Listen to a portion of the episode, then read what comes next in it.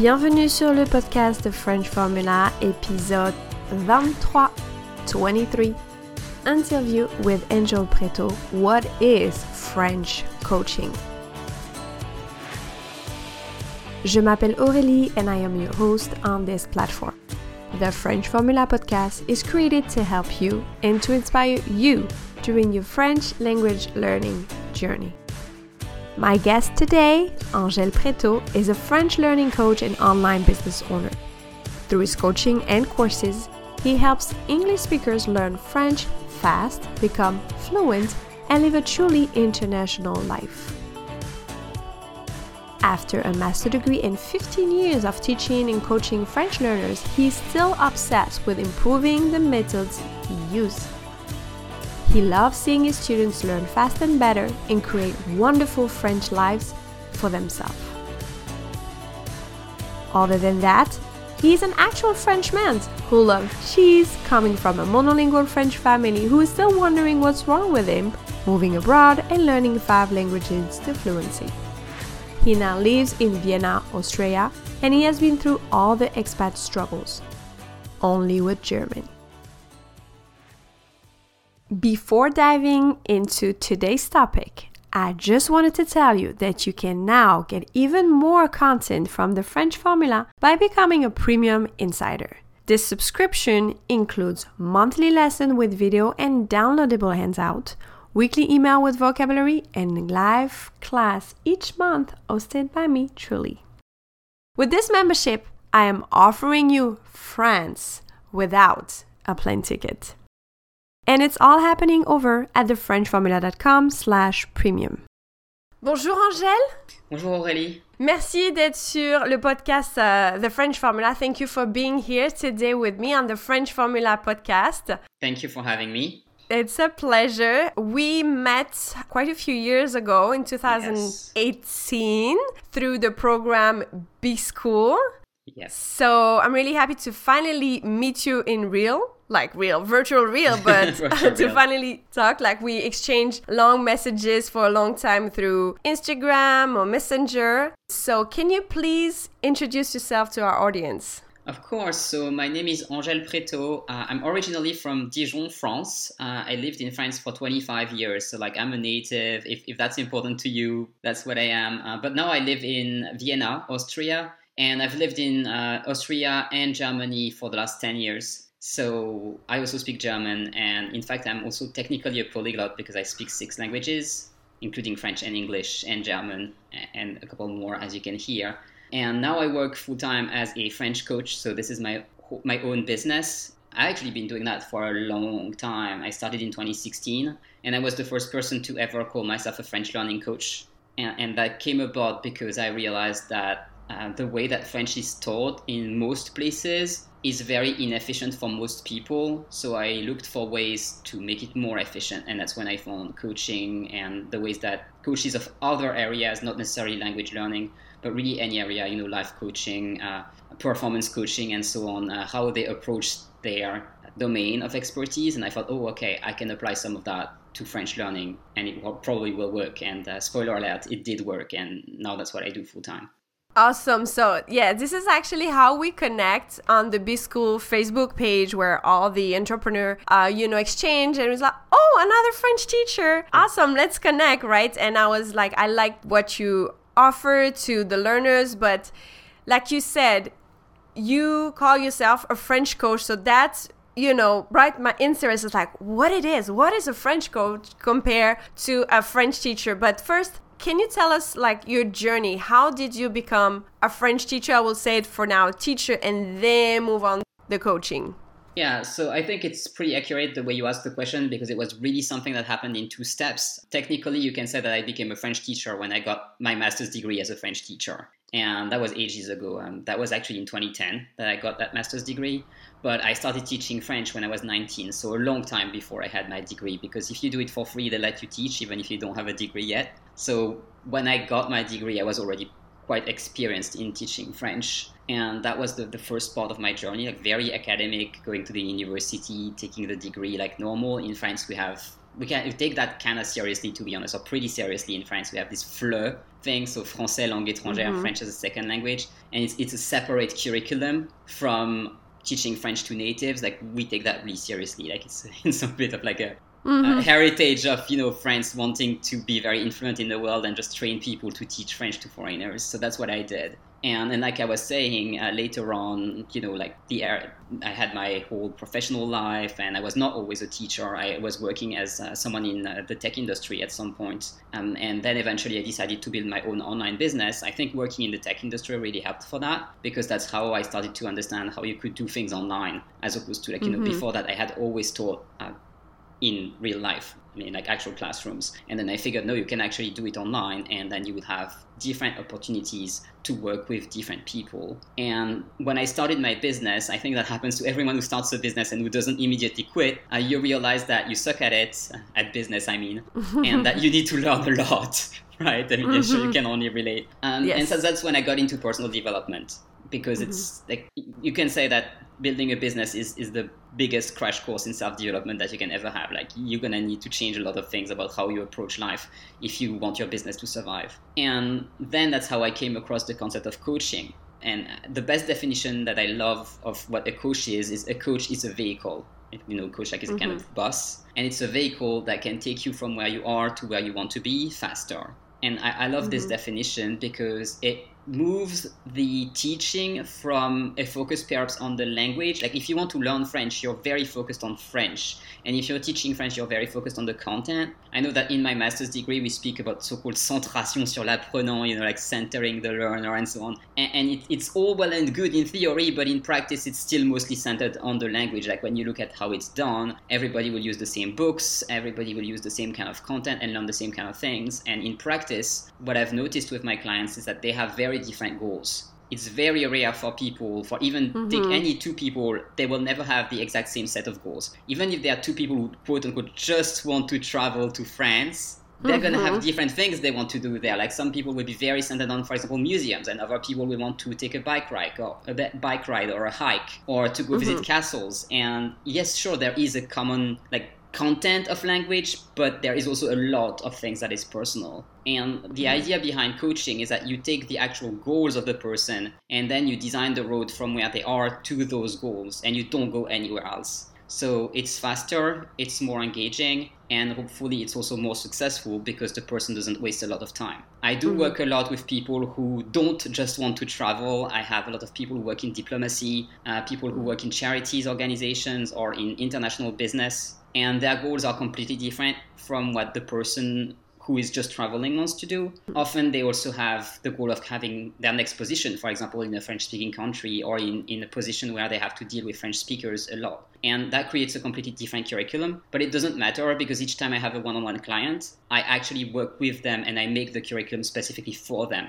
So since I'm going to make a curriculum from scratch, it, it, doesn't matter. I just, you know, dive very deeply in what they want to do and I use that as my compass to get there. Mm-hmm, mm-hmm, mm-hmm. Awesome. So this is like going from French teaching to French coaching. So yeah. So French coaching, can you say that again? You said it's like taking somebody from one place to another place in a faster way focusing on where they want to go to the exclusion of anything uh-huh. else. That's really like one element. And the second thing is taking into account their psychology and their way of learning because not mm-hmm. everybody learns the same. Um, I do mm-hmm. have a mm-hmm. lot of people who have like mental blocks. That's something that's mm. quite frequent happens more in people that are a bit older and have had a lot of time to get traumatized. Mm-hmm. But uh, it, really de- it really depends. But like, if you have a lot of mental blocks, I have people who are so perfect at writing but they can't speak. Mm-hmm. And, and it's and it's interesting to like use techniques that are totally not part of French teaching. Like you know, I use a lot of meditation. For example, I have several meditation tracks on my YouTube channel uh, to help mm. with learning French and to just like unlock the French that you have in your brain.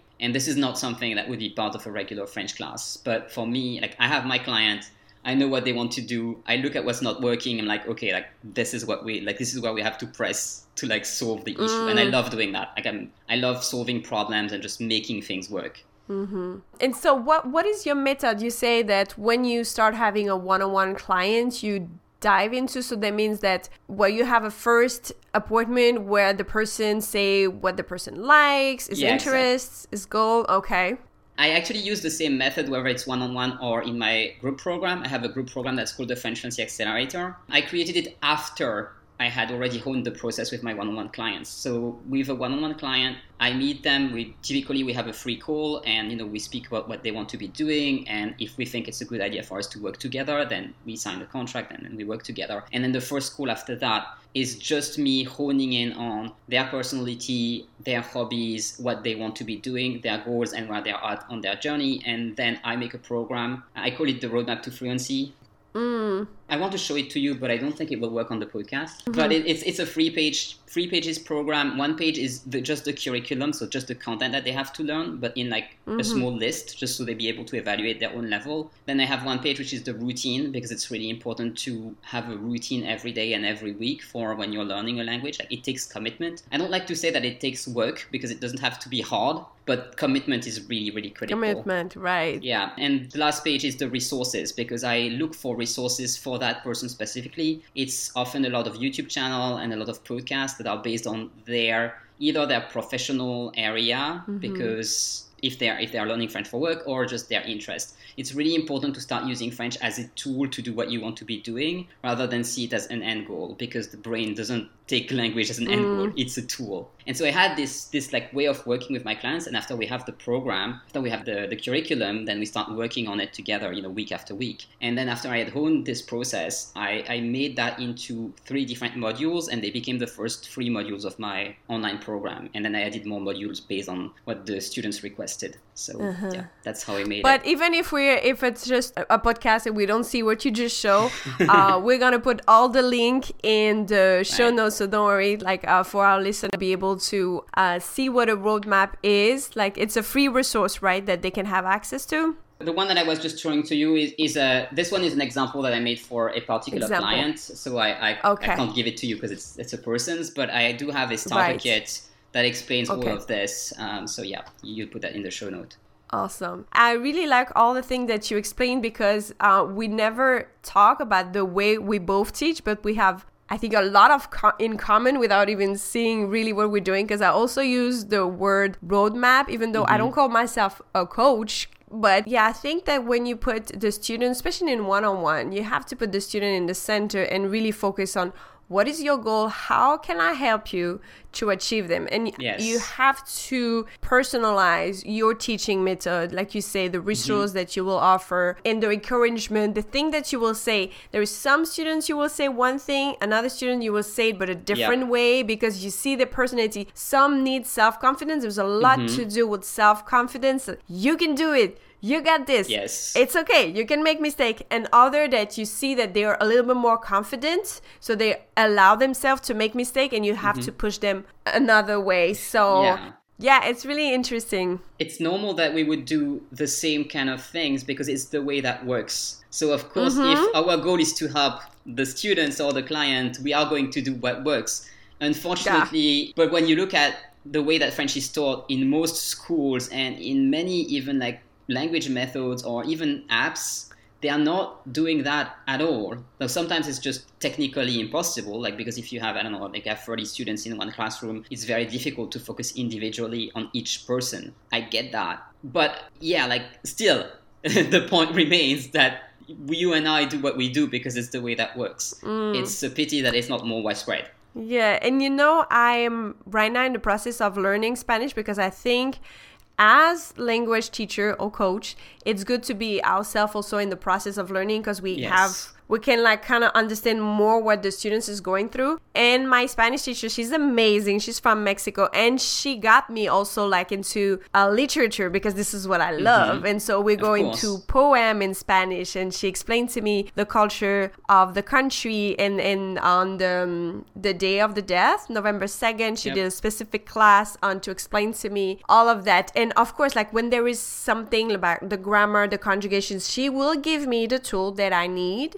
and the vocabulary related to this topic but i think that when the teacher is giving you like resources topic that you really enjoy like it's not like you say it's not work you just mm-hmm. enjoy mm-hmm. the journey you just like you see that you improve someday you're just frustrated it's just like I don't get it. But you know it's going to click in mm-hmm. one, two weeks, maybe less. But yeah, it's it's uh it's really interesting when the teacher do the work of that. Like, okay, mm-hmm. what do my learner likes? How I can help him reach his goal the best way and yeah. have fun you know, and enjoy the process. Because, like you say, you mentioned earlier, there is a lot of language trauma mm-hmm. that usually coming from school or even teacher like i hear some like there was this other day somebody on linkedin sharing uh, sharing an experience like she's a teacher a french teacher and she wrote something in english in her post and mm-hmm. she made a mistake a grammar mistake right. an english teacher correct her mm-hmm. on the comments and you're just like this is not nice. First of all, I didn't ask to be corrected. And second, yeah. you can do it in private and you don't know what, you know, like, and it's just like some teachers are still very, I call old school. Mm-hmm. It's just like point at the mistake. It's just like,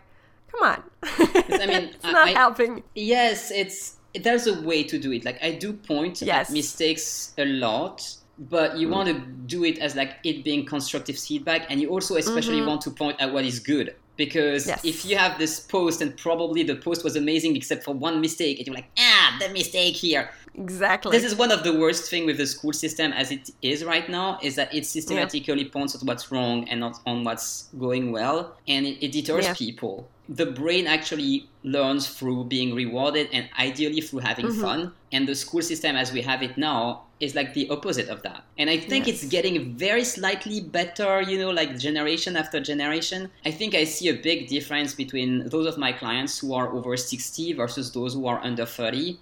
They mm-hmm. seem to mm-hmm. have a different mindset towards learning and have less of a, well, trauma really, like that has been created by school. And they do expect less, like the older people tend to be much more cautious, I think, uh, than the younger ones because they are scared Mm. And, and it's not necessarily a bad thing to be cautious, but you're literally hiring me to teach you French. Like I'm at your service, not the other way around. Mm-hmm. But it's uh, it's not something that they're used to because they're used to going to school and having the teacher be the authority. I think it's also a difference, a fundamental difference between the teacher, especially an old school teacher versus a coach. It's like the old school teacher mm-hmm. is supposed to be the authority that you have to cater to, and if you don't understand, it's kind of your problem. While the coach is someone you hire to help you like the coach is in the mindset of service. The teacher not always. Or if you are as a teacher are in the mindset of service it's more because you have a, like a, more like a coaching approach. Mm. see what i mean? Mm. yes. It's it's more Absolutely. it's not old school at least.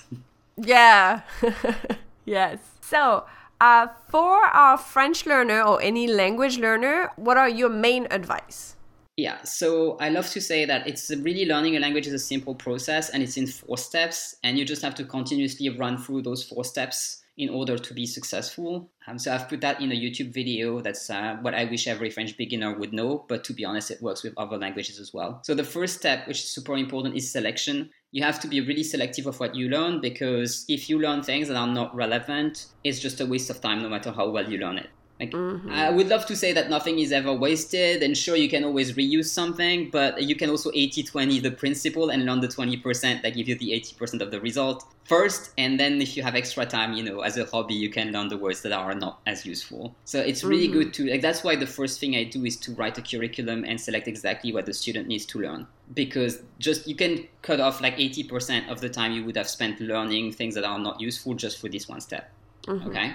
So the second step is activation. Um, basically, uh, you have to start being in touch with those things that you need to learn. So seeing the words for the first time. It's particularly true for grammar patterns, especially if they're different in French and in or like in your target language and in your native language. Uh, you have to like already have seen it because your brain has this feature called the reticular activating system, RAS. And if you know what you're looking for, you will find it in your environment. Like you only ever mm. consciously process about 2% of what's around you. And it's this feature of your brain which finds the things that quote unquote you need, but you can only know that you need if you have previously told it, okay, I'm looking for this.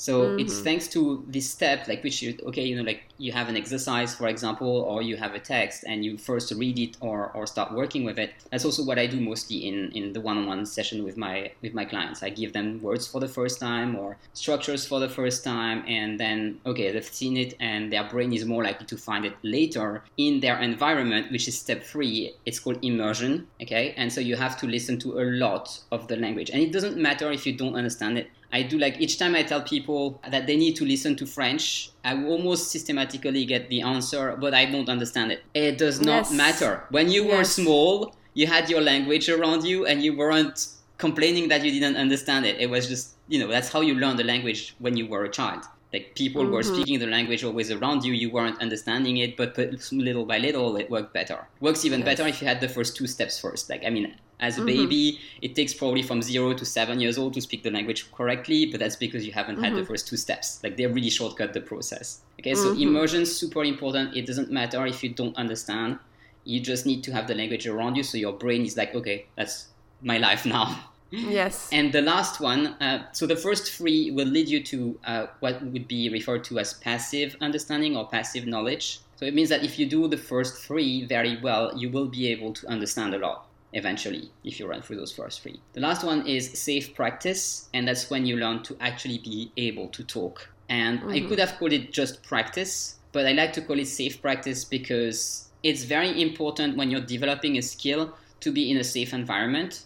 Because if you're in, envir- in an environment when you're scared or you're anxious, it will be very, very difficult for your brain to, well, first do the action and to learn the thing. Like when you're in some sort of a fight or flight or anxious response, it's not the time mm-hmm. to learn. Like your brain has your brain has the yes. feature of like, okay, I have to save my life now. I'm not actually going to learn things for in 10 years because in 10 years I might not be alive. Mm-hmm. So you need to not like I mean this this sounds dramatic but that's really how the human brain reacts like it's very it's very basic in some way like the emotional moment of the brain. Mm-hmm. You have to be feeling safe in order to learn. I think that's part of the reason why a lot of people don't learn so much in school because mm. they will be focused emotionally on other things that might take precedence, mm-hmm. including you know being socially accepted in the group and things like that. So that's mm-hmm. why we mm-hmm. have those uh, those four uh, steps, and I love that it spells "say" S A I S, like you know I know in French to just say. So selection, mm-hmm. activation, yes. immersion, and safe practice. Very interesting. Yeah. I love this. This is really, really interesting. Thank you so much for sharing, Angel. I think it's uh, very powerful what you share. I hope that our learner will learn, like, be able to get you know like great tools from that but also other language teacher they can be inspired by your practice mm-hmm. because i think we can all learn a lot from you so how people can find you and what do you have going on right now I do have a lot going on right now, so you can, you can find me. Well, currently I am in Facebook jail, so you cannot find me on Facebook or Instagram. I normally have an account, and it's at French Fluency. Okay. But right now, Facebook just has decided they don't like me. I hopefully will come back if you oh, listen to this okay. in the in the future. But you yes. can still find me on my website. It's FrenchFluency.net. Uh, you okay. will find all of my blog and all of my podcast in there. My podcast is called Cultural Fluency. It's about people who have lived through different cultures, whether it's different countries or different subcultures within a country. So people who have had a, a more uh, varied life. I like to interview them and you know gather their wisdom or just discuss the life that they've had. There was always lots of insights. Sometimes it's people who also have a coaching practice or have developed some method to do things. Like for example, recently I had a, a person who had uh, developed a method to break out of your cage. So it's just mm. like really get into living the life that you want, not the life that you want to show other people, which is can be pretty challenging. So uh, I do these mm-hmm. kind of things on the podcast. We have episodes in English, and I'm also starting to record episodes in French, which can be used for your immersion practice. So that's right. that, and it can be found on all major podcast platforms and on YouTube. I have quite a large, at least in number of videos, uh, YouTube channel right now. Uh, I'm called Angel Prétot, the French coach. So if you just type, type angel, like an angel, and the French coach, you will find me.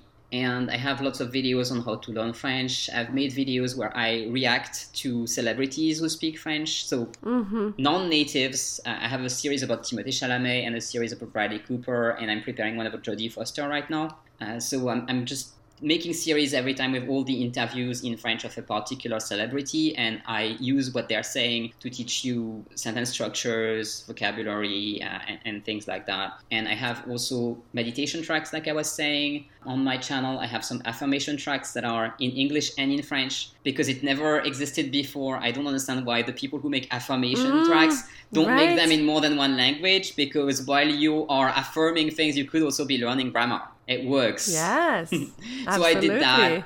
Um, I, I'm sure I have other things that I haven't thought of. Uh, well, general, like you know, how to learn French language advice. Yeah, come to the channel. You'll find other things. I sometimes I think of new stuff and I, new stuff and I make them. I hate doing the same thing. Uh, It's, I think it's part of the reason why I'm a one-on-one uh, French learning coach and I keep having clients. like each time I have a new client, I've never had one like that before. So like if you have an exceptional situation and you're like, I'm doomed. No one has ever coached somebody like me. It's like, come to me. Uh, it's this case for every single one of my clients. Like, you'll be in good company. And I love doing that. I think uh, it's really important to have a lot of general knowledge to be a French coach Mm-hmm. because you need to be digging a lot of information. I mean, I have one of my clients who has a castle in France.